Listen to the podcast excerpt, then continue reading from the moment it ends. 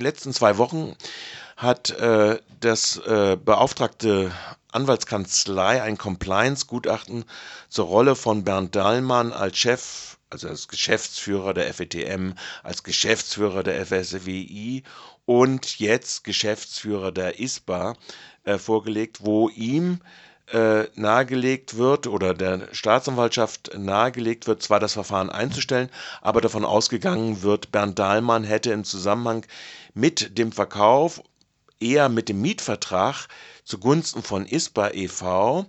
Äh, und seiner späteren äh, Anstellung als Geschäftsführer äh, seine äh, Pflicht zur Offenlegung der Gremien äh, die dieses Geschäft hätten äh, informiert sein müssen, wie auch äh, mit der Abschluss des Vertrages den, äh, den, Verdacht der Vorteilsnahme hinreichend begründet und deshalb ist es auch weitergeleitet an die Staatsanwaltschaft.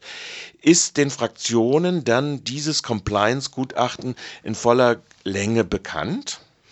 Also ich muss sagen, dass es mir nicht in voller Länge bekannt ist. Es kann sein, dass es der Fraktion zugesendet wurde, dann hätte ich es noch nicht gelesen oder zum Lesen noch nicht bekommen.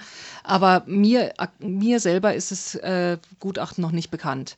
Ich muss auch noch sagen, ich bin ähm, schon immer bekennender Fan von Transparenz innerhalb des Gemeinderates, von den Aufsichtsräten innerhalb des Gemeinderates in den Gemeinderat hinein, damit eben auch die ähm, Kontroll- Möglichkeiten des Gemeinderates ausgeschöpft werden können.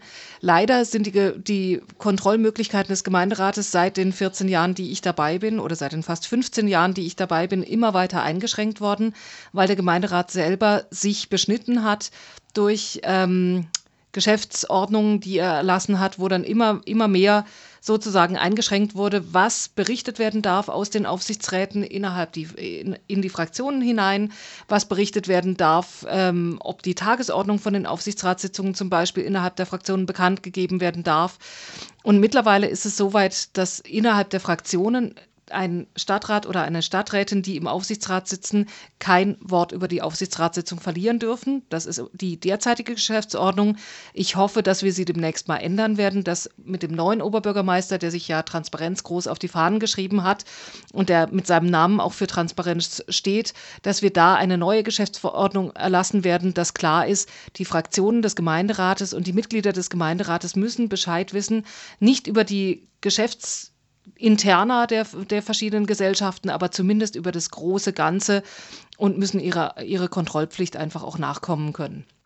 Nun ist das Erbe von äh, Bernd Dahlmann ja sehr groß. Es äh, liegt dem Gemeinderat in seiner nächsten Sitzung eine Vorlage vor, wo äh, verstetigt wird, die Defizitabdeckung bei einem Rohertrag von 8 Millionen von weiteren 8 Millionen, bald 9 Millionen.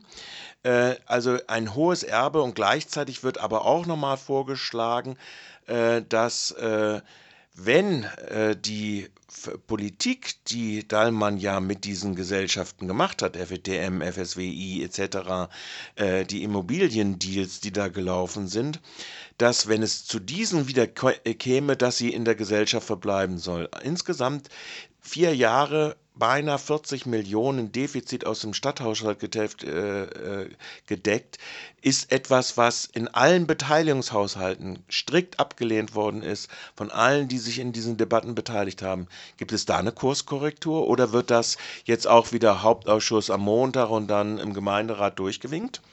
Ich weiß noch nicht, wie der Hauptausschuss am Montag diskutieren wird und ich weiß auch noch nicht, wie wir innerhalb der Fraktion diskutieren werden. Wir haben im Moment leider auch noch das ein oder andere andere Thema, was uns schwer beschäftigt.